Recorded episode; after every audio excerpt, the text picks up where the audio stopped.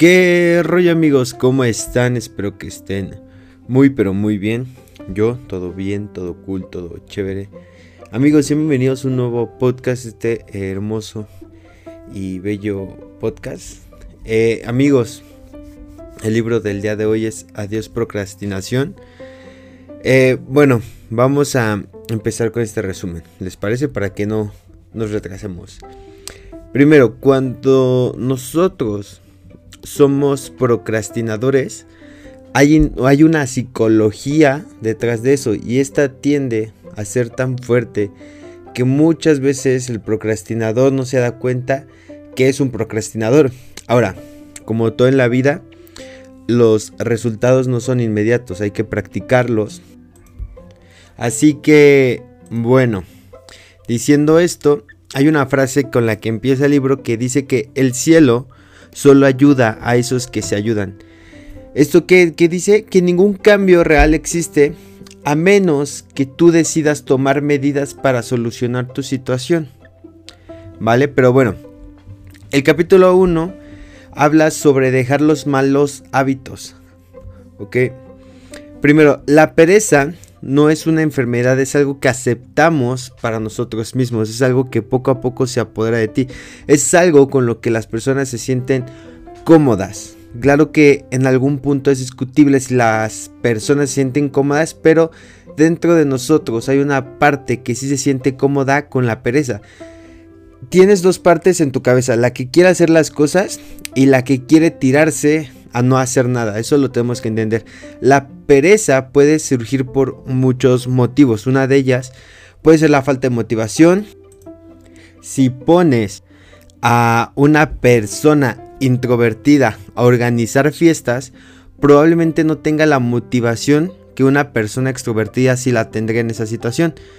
Y no es que el introvertido sea, por decirlo así, perezoso, sino que prefieren otro tipo de actividades. Para nosotros poder vencer a esta pereza tenemos que saber los motivos de nuestra pereza. La autora pues, nos sugiere cinco razones, ¿no? Que por lo menos dice que pueden ser las más probables. La primera es estar abrumado por la tarea en cuestión. Un método para evitar esto es dividir la tarea principal en tareas más pequeñas. Ahora, esta parte eh, la vamos a ver un poquito más adelante. Todo esto lo vamos a seguir desarrollando. Pero esto de dividir las tareas en pequeñas tareas es todo un arte. Y tenemos que aprender a hacerlo de manera correcta. Pues bueno, para que no nos salga algo contraproducente. La razón número 2 es no tener un el propósito identificado, un propósito no, identificado. Cuando no sabemos para qué hacemos las cosas, nuestra mente no querrá completar la tarea. La solución para esto es encontrar algo que te motive. Haz una lista de los beneficios cuando la tarea esté terminada. La tercera razón es la necesidad de producir un trabajo perfecto. Y esto le pasa mucho a las personas perfeccionistas. Las personas perfeccionistas pueden tener una tendencia a hacer el trabajo perfecto o mejor no hacerlo. Un perfeccionista se tarda mucho tratando de encontrar todo lo necesario para completar el trabajo, mientras que la persona que no es perfeccionista empezará a hacer el trabajo dando los últimos retoques al final para que quede lo mejor posible.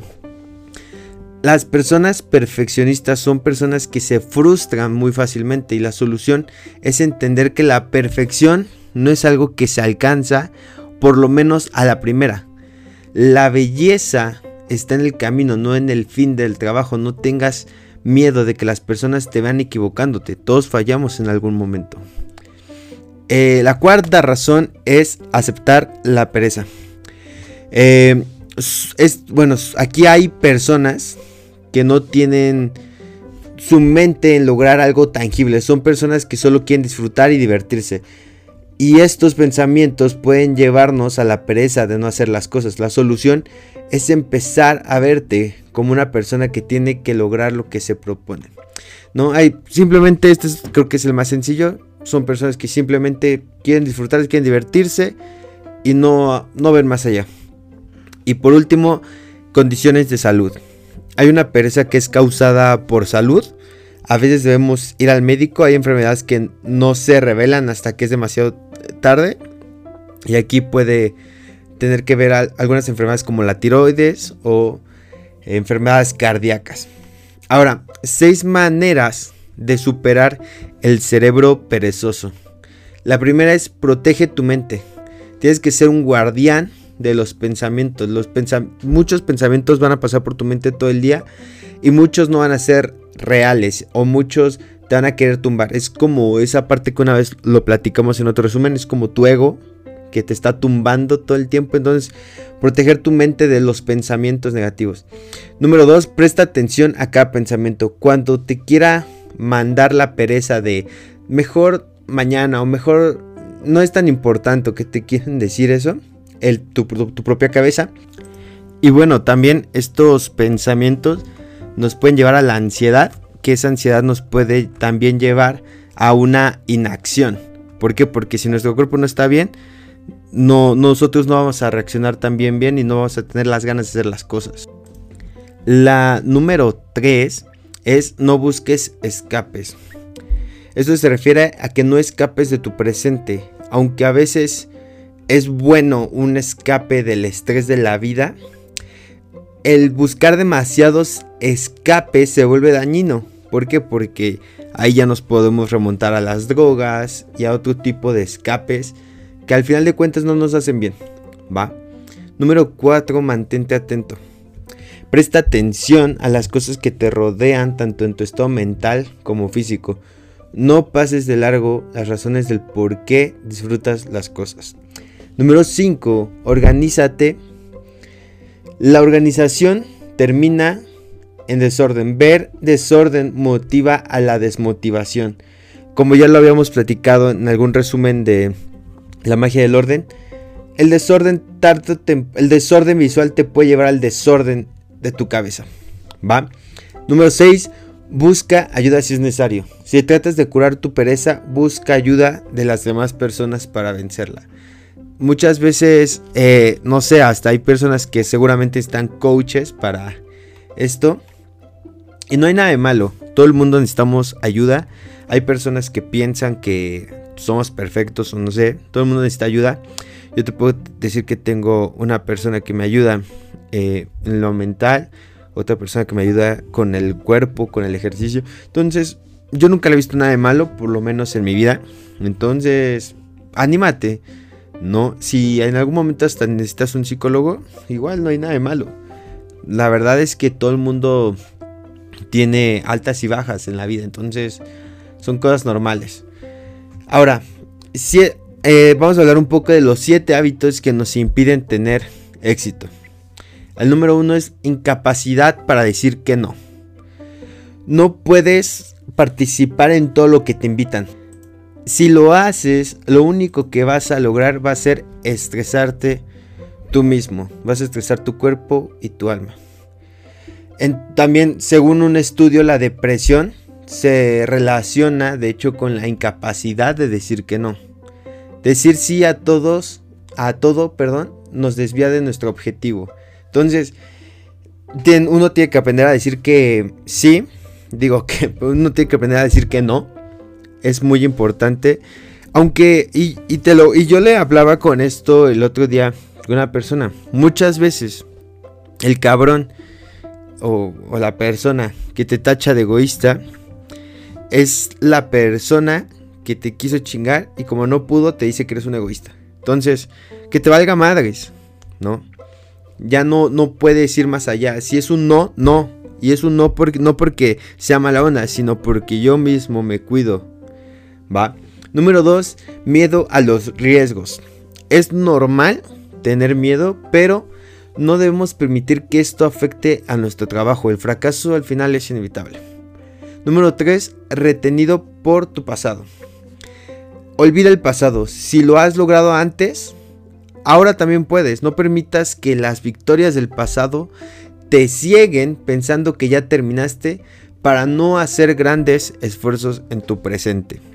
Y esto lo puedo resumir muy fácilmente. El éxito no es un fin, sino un camino constante. Va. Número 4. Construyendo tu vida con solo hablar.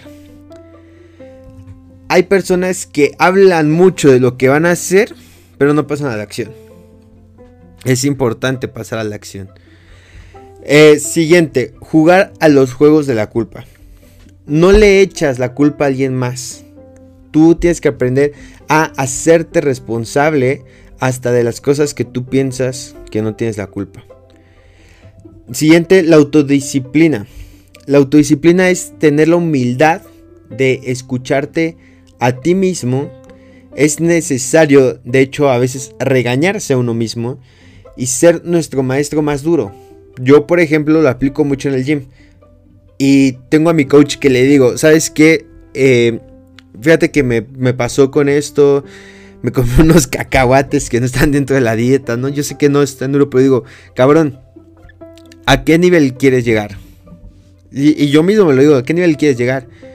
Tú, tú decides si quieres ser del montón o quieres tener un buen cuerpo.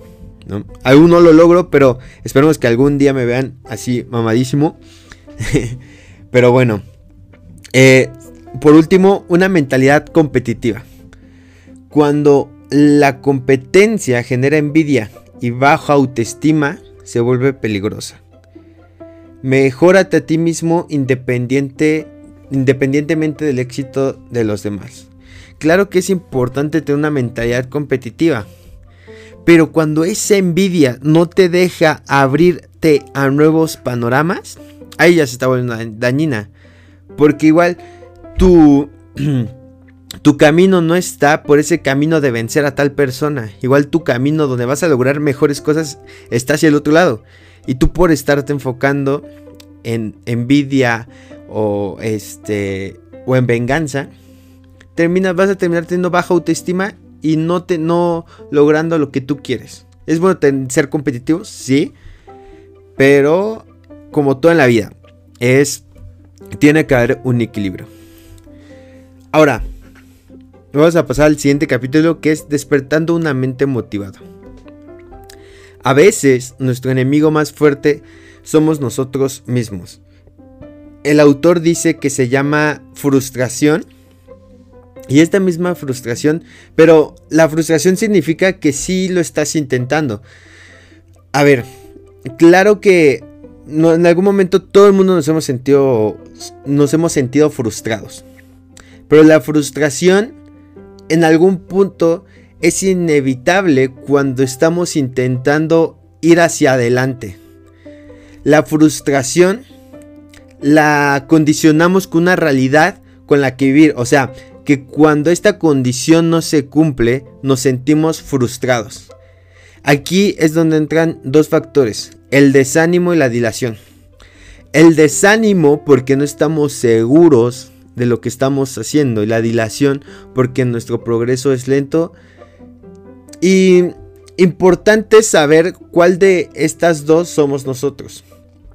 ¿Ok? Porque muchas veces eh, esta frustración y como y, yo lo paso a lo que me ha pasado o lo que me pasaba mucho antes de no entender esta parte del presente, ¿no? Que lo chingón es el presente, que yo decía, cabrón, es que yo quiero que este podcast en un año tenga 100 mil seguidores, pero no pasó.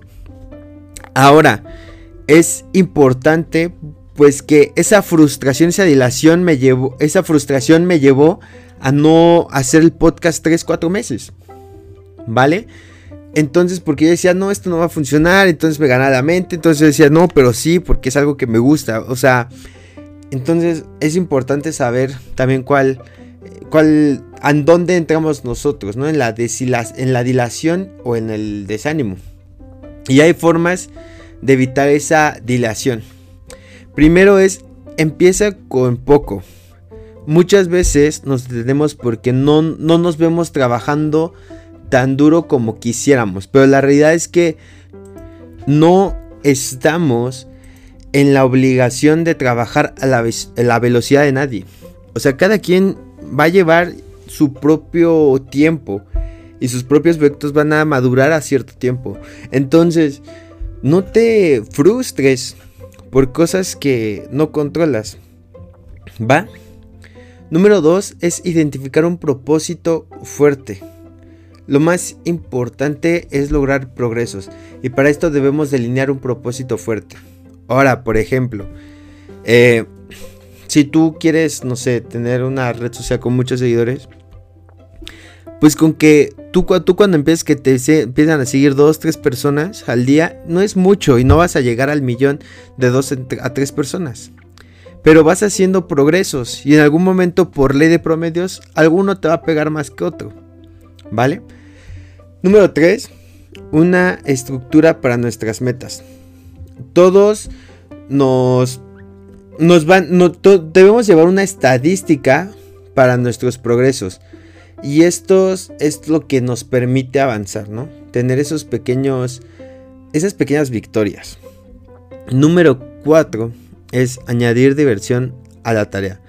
A pesar de que muchas veces nuestra tarea o, o bueno, no sé, o tu trabajo no sea el más entretenido, podemos buscar maneras de hacerlo así, ya que si tú tienes un trabajo aburrido puedes ponerte, no sé, puedes poder ponerte a escuchar música o combinarlo con algo que te gusta. Claro, no siempre se puede, pero uno tiene que ser creativo para encontrar maneras manera de agregarles diversión a su tarea. Y yo lo hago con la música. Luego yo me pongo a cantar mientras estoy haciendo cosas y ahí hago mi, mi desmadre, ¿no? Entonces tú encuentras maneras de hacer esa tarea divertida. Por cierto, eh, he estado un poco enfermo, entonces si la voz se escucha un poco rara, eh, bueno, es por eso, ¿vale? Pero se me hacía importante grabarles el podcast, ¿va? El eh, número 5 es cuida de tu tribu. Ve a las personas que se están dedicando a lo mismo que tú o que están siguiendo el mismo camino y esto te motivará a la competencia de ser mejor. Te van, el verlos te va a hacer desafiar tus habilidades e ir más allá. Es por eso que luego muchos emprendedores empiezan a leer mucho, no sé, de la historia de Bill Gates o de la historia de los creadores de Apple o, así, ¿no? Porque eso es lo que provoca. Siguiente, evita los pensamientos negativos. Esto es hacer ejercicios donde cada vez que te venga un pensamiento negativo, lo combatas con un pensamiento positivo. Hay, o sea, todo el tiempo, el 90% del tiempo, los pensamientos negativos van a estar ahí. Ta, ta, ta, ta, ta. O sea, es inevitable, ¿va? Entonces, hay, hay ejercicios para que tú puedas. Y obviamente, en este libro no los explica todo, o por lo menos los explica todos a detalle. Pero en otros resúmenes que se pueden ir a escuchar, he platicado un poco más de este tema. Número 7, conoce más es sobre personas que hayan pasado por las mismas cosas que tú. Conoce a más personas que, que tú puedas absorberles ese conocimiento y, esa experiencia para evitarte algunos tropiezos, probablemente, o para compartir nueva información. O para compartir nuevas rutas. Número 8. Déjate guiar por un profesional. Esto pues con un coach, este, una persona que te ayude a lo que tú estás teniendo falencias y este coach pues, nos, nos, ayudará a encontrar una guía. Número 9. Retrocede con frecuencia. Trabaja de manera inteligente. No tienes por qué quedarte atorado con una tarea por mucho tiempo. Relájate en tu tarea si es necesario y después sigue continúa. Que de hecho les voy a traer un resumen de un libro que se llama Cuando, que es el siguiente. Nada más estoy trabajando en él. Que habla mucho sobre este, este rollo de los descansos y qué tan por qué son importantes. Entonces, espérenlo. Muy pronto es el siguiente. Va a ser el siguiente de esto. De este. Es seguro. Y por último, vive saludablemente. Cuida lo que comes. Esto es porque nuestro cuerpo físico debe ser capaz de sostener todas las actividades que tenemos. Un cuerpo. Eh, ahora sí, no, no me quiero como que arrastrar a la persona aquí, pero un cuerpo de una persona con obesidad no aguanta lo mismo que un, que un, cuerpo musculoso, ¿no? O un cuerpo con una buena actividad cardíaca, ¿no? El cardio. Entonces, pues preocúpate por, por tu cuerpo, ¿ok? Ahora, hay algo a lo que el autor le llama la mentalidad fija y la mentalidad de crecimiento. La mentalidad fija es aquella que solo se basa en el talento o, la inteligencia con la que nació. esta persona es la típica persona que piensa que ya no puede cambiar en, cambio, que, o sea, esta persona no puede, dice, ya, o sea, yo soy inteligente, cabrón, ya. Y ya más allá, ya no puedo ir porque mi inteligencia me dio para esto. Ahora, la mentalidad de crecimiento es aquella que siempre está buscando el crecimiento de estar aprendiendo. A diferencia de la mentalidad fija, la mentalidad de crecimiento siempre va a buscar soluciones. En cambio, la mentalidad fija va a pensar que no hay soluciones para ciertos problemas. ¿va? Yo me identifico con mucho con la mentalidad de crecimiento. Bueno, por los resúmenes podrán, podrán deducirlo. Pero yo, por lo menos yo siempre he sido una persona que cuando me preguntan cuál es tu talento, digo, no sé, o sea, creo que no tengo talento, simplemente soy una persona que si quiere hacer algo, lucha por hacerlo cada vez mejor. Y, y ya, ¿saben? Tanto en los deportes, también así siempre fui. Nunca me consideré el futbolista más talentoso. Pero por lo menos en, los equipos donde jugaba, llegaba a ser capitán, llegaba a hacer goles, llegaba a ser importante. Pero no porque yo haya nacido con eso, sino porque me esforzaba mucho por mejorar. Entonces, pues yo creo que esa es parte de la mentalidad de crecimiento. Capítulo número 3 es cómo hacer el trabajo. Ser productivo, perdón, ser productivo significa entender los consejos y técnicas. Ahora, una vez que los hayamos entendido, hay que saber cómo aplicarlos. La autora nos da 11 técnicas para aumentar nuestra productividad. Nuestra labor es encontrar la manera y las técnicas adecuadas para lograr nuestras tareas. Ahora, ¿cómo lo traduzco yo esto? Es, a ver, ah, te doy 11 técnicas que de productividad. ¿Ok? Ahora, tú tienes que escribir un resumen, ¿no? Ahora, para escribir ese resumen tienes 11 maneras. ¿Cuál se adapta mejor a ti? Eso es lo que tienes que descubrir. ¿no? Lo que, lo que sea mejor para ti y para tu estilo de vida no va a ser lo mejor para alguien más. ¿Vale? Ahora, eh, el primer, la primera técnica de productividad se las voy a dejar de tarea que la busquen porque es muy visual. Se llama la matriz de Eisenhower. Se escribe Eisen H-O-W-E-R. Eisenhower. Y este cuadro, pues prácticamente es cómo priorizar las tareas, ¿no? Que dice planifícalo, eh, minimiza, delega, hazlo ya. Entonces, esto es un cuadro, literal. Entonces, eso se los voy a encargar que lo busquen. La matriz de Eisenhower. Que igual me ayuda, nunca la he probado, pero les puede funcionar. Va. Eh, número 2 es la regla del 80-20. Enfócate en el 20% de las cosas que te dan el 80% de los resultados. La regla del 80-20. Número 3 las cinco áreas de especialización. Esto se refiere a que una persona nunca debería tener más de cinco actividades en su lista de tareas por hacer. Y deben ser actividades cortas, ¿eh? es más básicamente lo que dice esta técnica. Número 4. Ejercita tu cuerpo y mente. Esto es para preparar tu cuerpo para las actividades y el, y el ejercicio mental que se necesita para la presión yo siempre, bueno, yo y también esto lo hablaba precisamente con una persona el otro día. La vida es cabrona, a ver, creo que ya todo el mundo nos hemos dado cuenta que la vida es cabrona. Ah, para algunos es más cabrona, para otros menos, pero cada vez se va poniendo más difícil y se seguirá poniendo más difícil y para nuestros hijos va a ser, seguir, va a ser todavía más difícil. Entonces, necesitamos ejercitar nuestro cuerpo, mente para superar que el mundo que viene es cada vez más difícil. ¿Va? Número 5, el descanso es necesario. Este mismo tema también lo va a tocar en el libro de, de cuándo, donde científicamente comprueban por qué es, es, necesario el descanso. Y bueno, aquí prácticamente la, autora nos dice las personas más productivas entienden la importancia de descansar, ya que también las mejores ideas surgen cuando uno está descansado. Pero esperen el libro de cuando está muy bueno. La verdad todavía lo estoy resumiendo. La verdad lo primero que hago es hacer notas y después hago el resumen. Entonces, ¿por qué?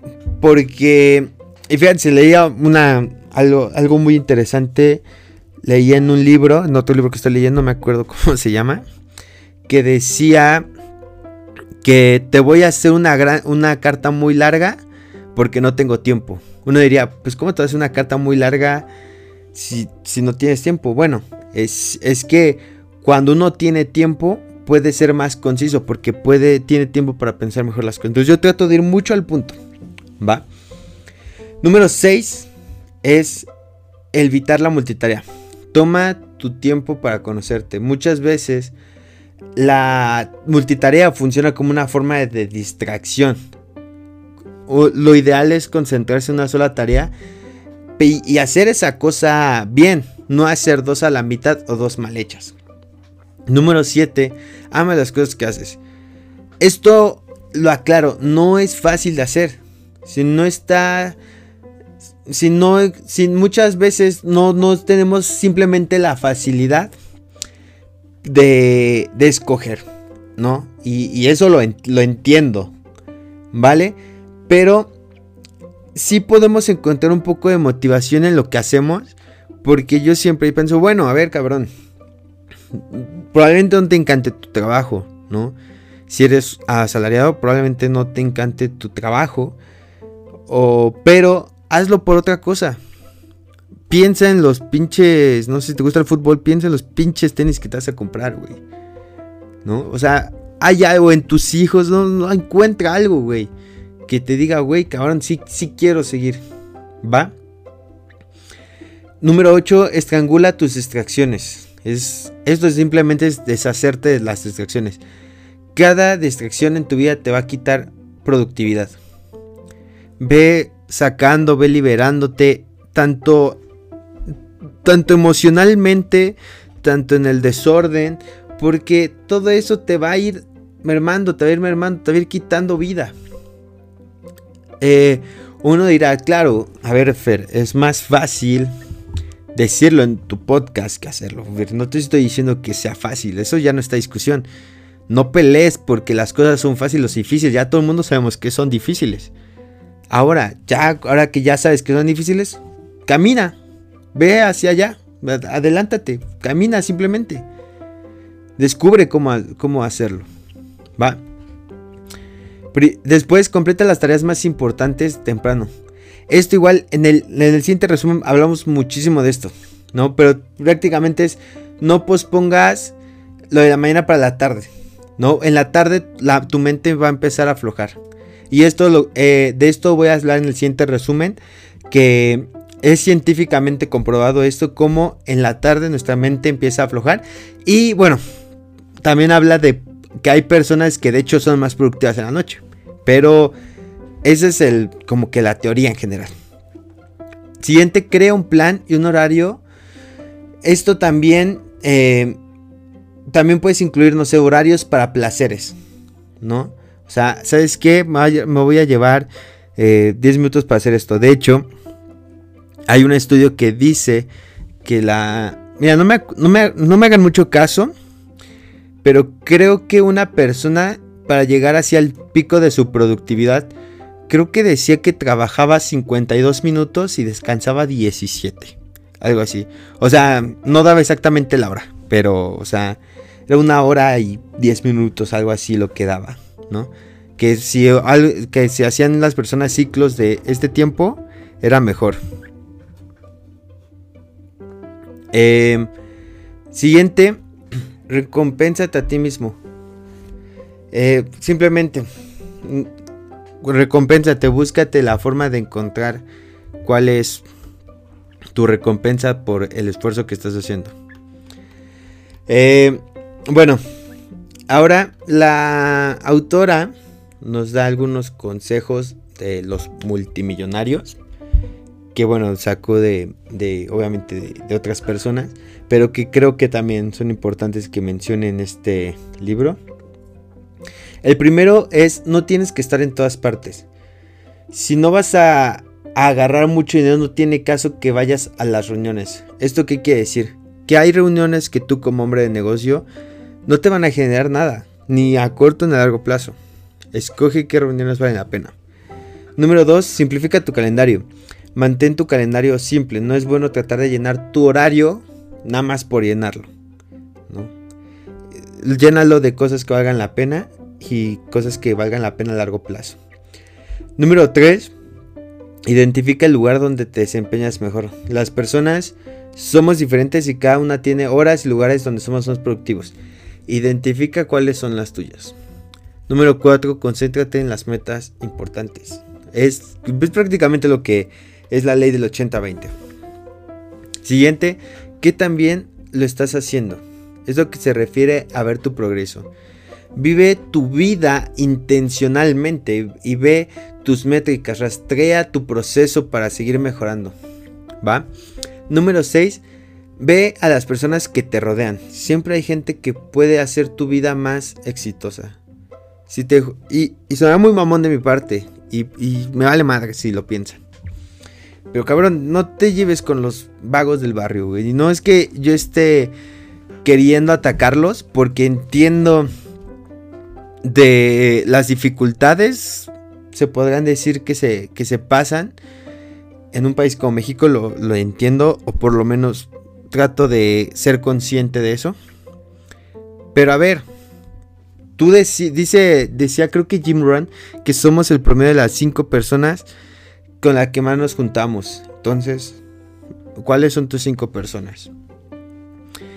Siguiente, la tecnología está ahí para ayudarte. Busca mucho la automatización que nos puede servir para nuestro negocio. De hecho, eh, también estoy preparando el libro de la semana laboral de 4 horas, que precisamente habla sobre este tipo de cosas. Eh, siguiente, crea hábitos que ayuden a tu productividad. O sea, madrugar, este, muchos hábitos. Cualquiera que, sea un hábito que te ayude a, tu productividad, trata de tomarlos. Número 9, este es el 9.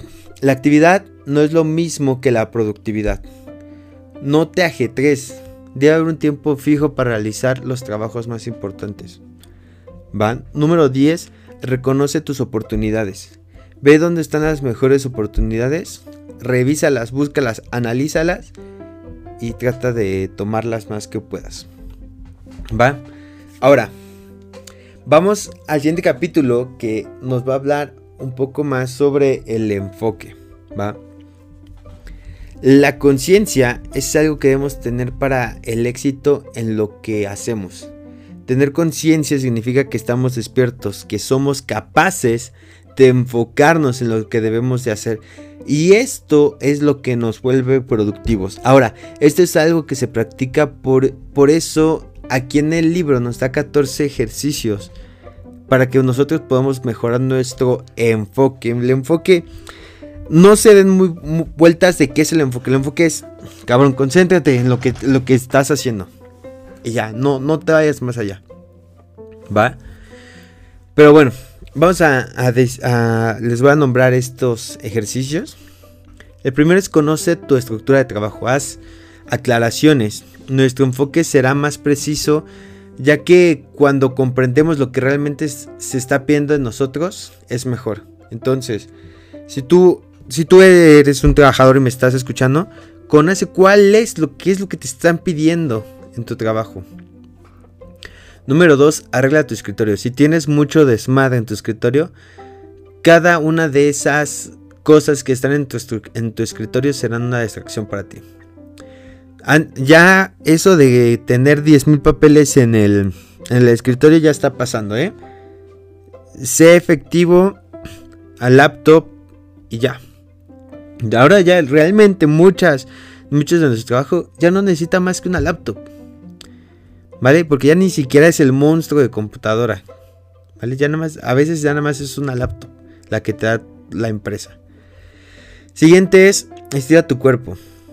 Lo físico afecta a la mente, así que debemos rehabilitar nuestro cuerpo y echarle ganas a lo que a lo que estamos haciendo. El siguiente punto está un poco chistoso, pero bueno, se los tengo que decir porque no tengo que saltarme esta parte. Dice que hagas un estudio de 3 minutos de un insecto, o sea, que vayas al parque y veas un insecto, estudia sus movimientos. esto nada más es simplemente para que te ayude a mantener el enfoque. O sea, simplemente es practicar poner atención a lo que estamos haciendo. Esto también, creo que lo mencioné en un libro que hablaba sobre mindfulness, que el mindfulness también nos ayuda mucho a eso. El número 5 es estudio de botellas de colores. Entonces, que igual, en bases de colores, los analices. Es casi prácticamente el mismo ejercicio que el pasado. Número 6, la música jazz. Escuchar la música jazz te puede ayudar a, tu nivel de enfoque, pero eh, prestando atención al ritmo. Es como lo que se refiere. Otro tipo de ejercicio es ejercicio de olfato. Eh, cada vez que haya un olor fuerte, pues es rastrearlo y prestarle atención. Simplemente se refiere a eso. Eh, número 8 es el informe de una película. Es, es muy parecido. Es, ves una película y busca información muy detallada y resúmesela a alguien. ¿Va? Número 9, siente tu pulso el tener como esa atención a nuestra respiración, pues nos puede ayudar.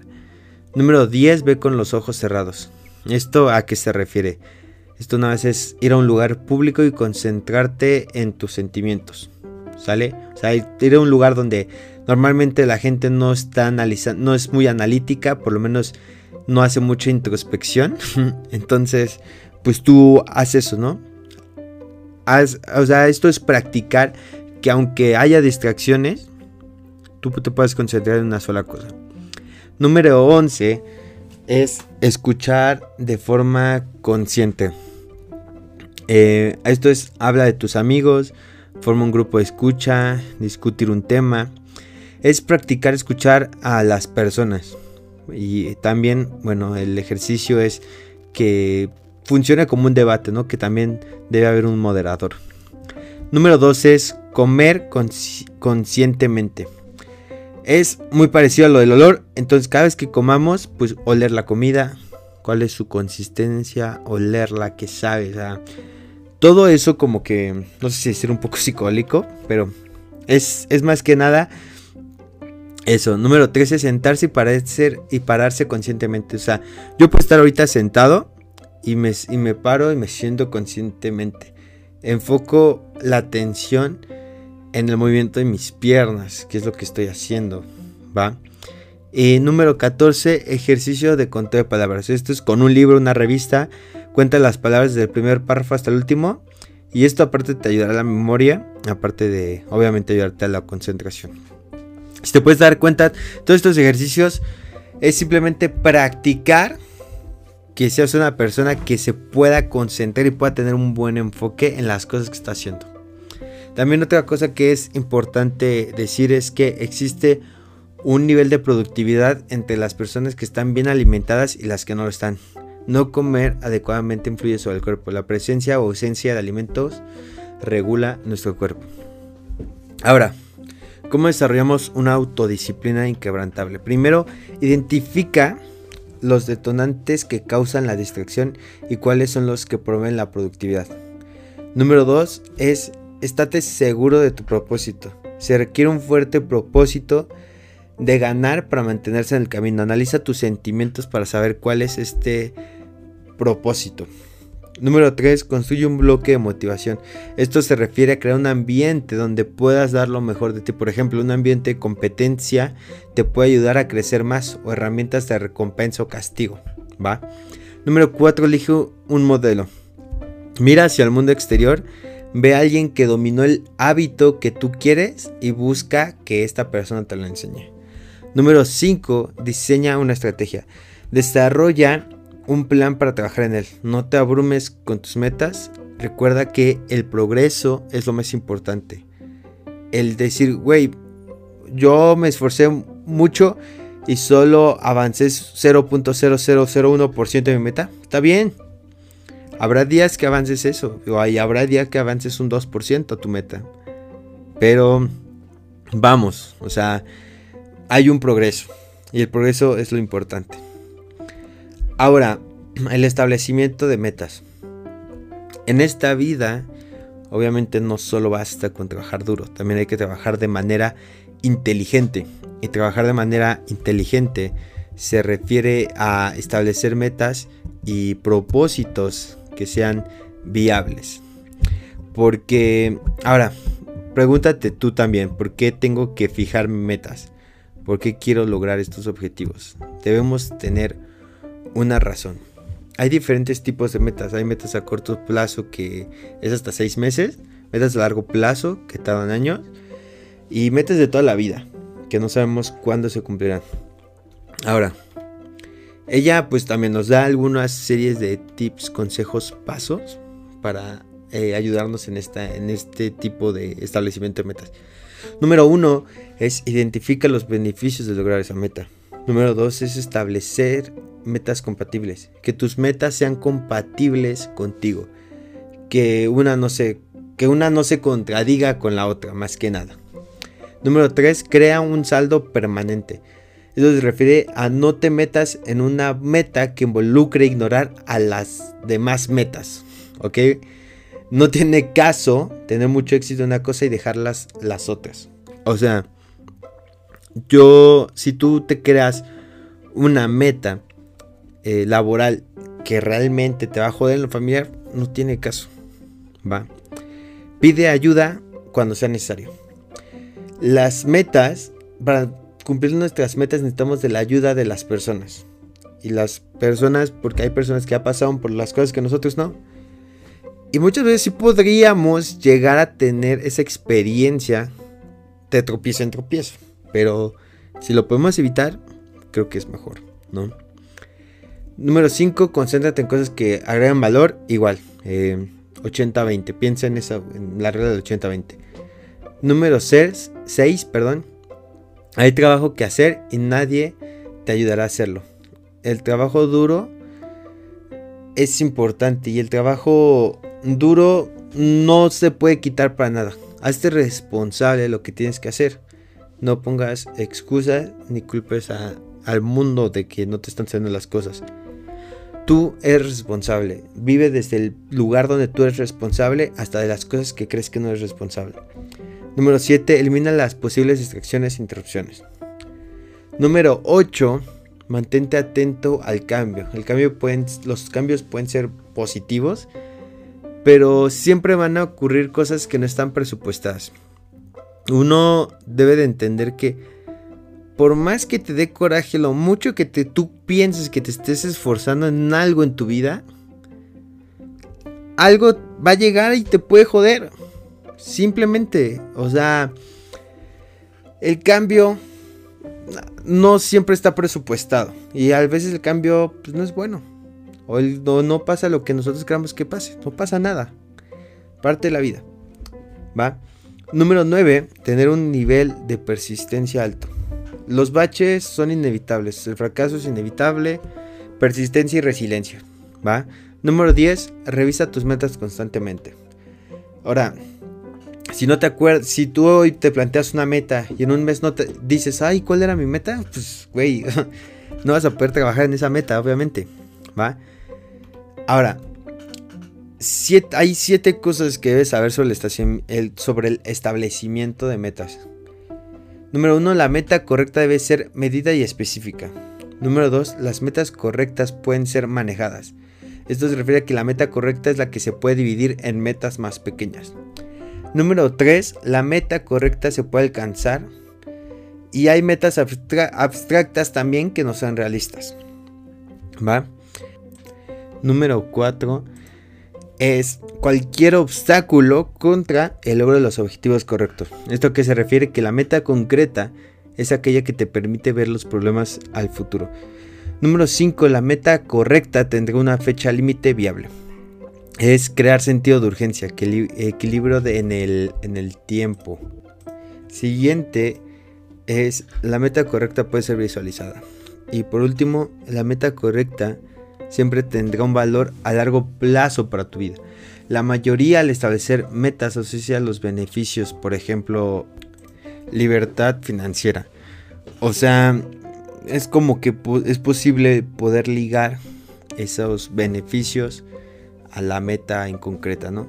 Siempre nos, una meta correcta siempre nos va a traer beneficios.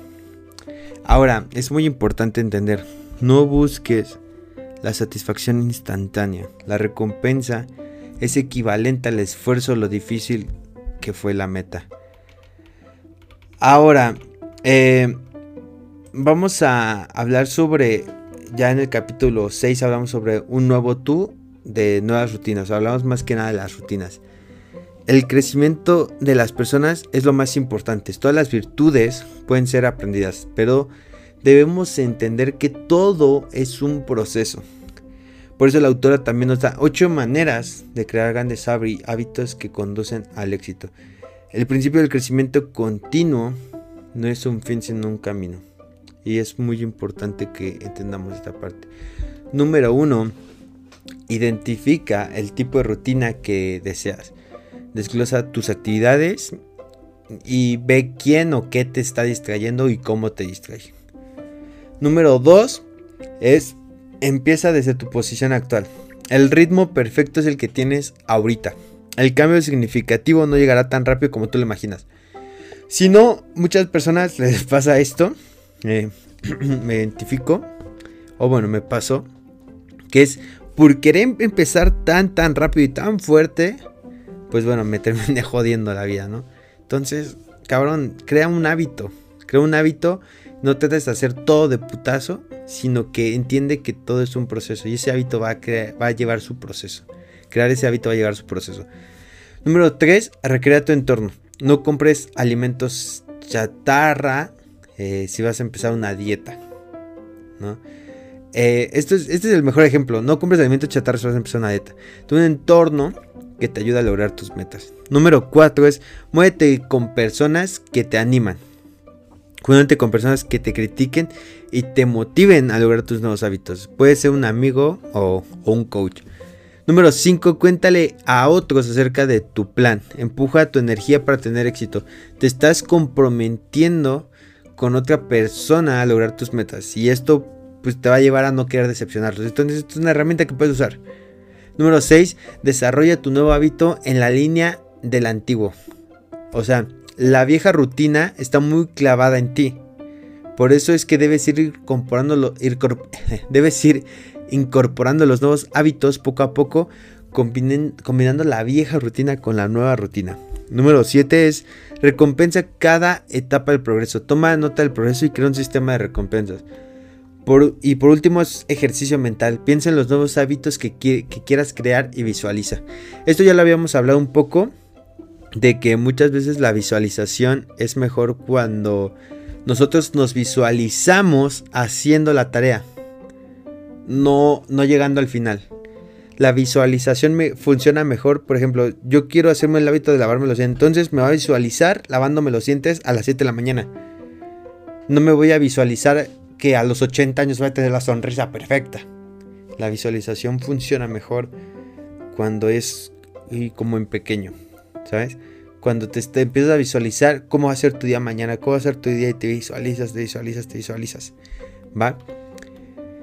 Por último, el último capítulo habla de los obstáculos.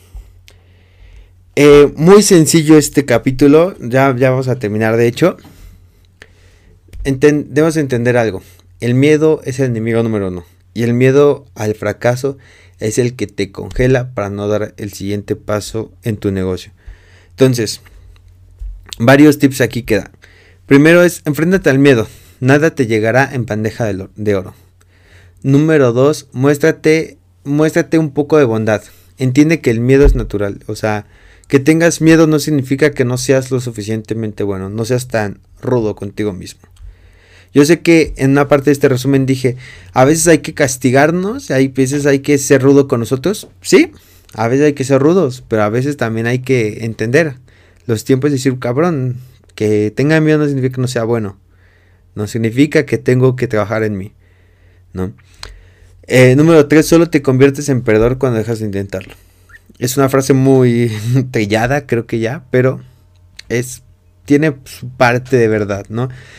Claro que no nos vamos a ir ahí muy muy filosóficos en esta frase, pero digamos, yo lo pondré así, tiene su parte verdad. Eh, número 4, alimenta tu mente con optimismo. Número 5, libérate de la obsesión del perfeccionismo. No tienes que hacerlo bien a la primera. Va. Número 6, pregúntate por qué temes al fracaso. ¿No? Pregúntate qué, qué es lo peor que puede pasar. Y por último, acepta el fracaso por lo que es. Tú decides en qué se convierte el fracaso. ¿En algo inevitable o en algo definitivo? Es cuando nosotros tomamos el fracaso como algo inevitable, sabemos, lo cuando llega, decimos, ¿sabes qué? Es algo inevitable, le continúo. Pero cuando nosotros tomamos el fracaso como algo definitivo, nos sentimos derrumbados y que nuestra vida no sirve para nada. Y listo. Eh, espero que les haya gustado el podcast el día de hoy. Eh, nuevo micrófono. No sé si se notó la diferencia. Esperemos que sí. Porque para algo, para algo se compró, ¿no? Pero bueno. Eh, espero que estén muy bien. Nos vemos. Espero que pronto. Voy a tratar de que se llegue lo más rápido posible. Pero está muy ajetreado. Pero voy a tratar de hacer lo más rápido posible el siguiente para traérselos, ¿vale? Bueno, nos vemos amigos en un nuevo podcast. Y se cuidan. Bye.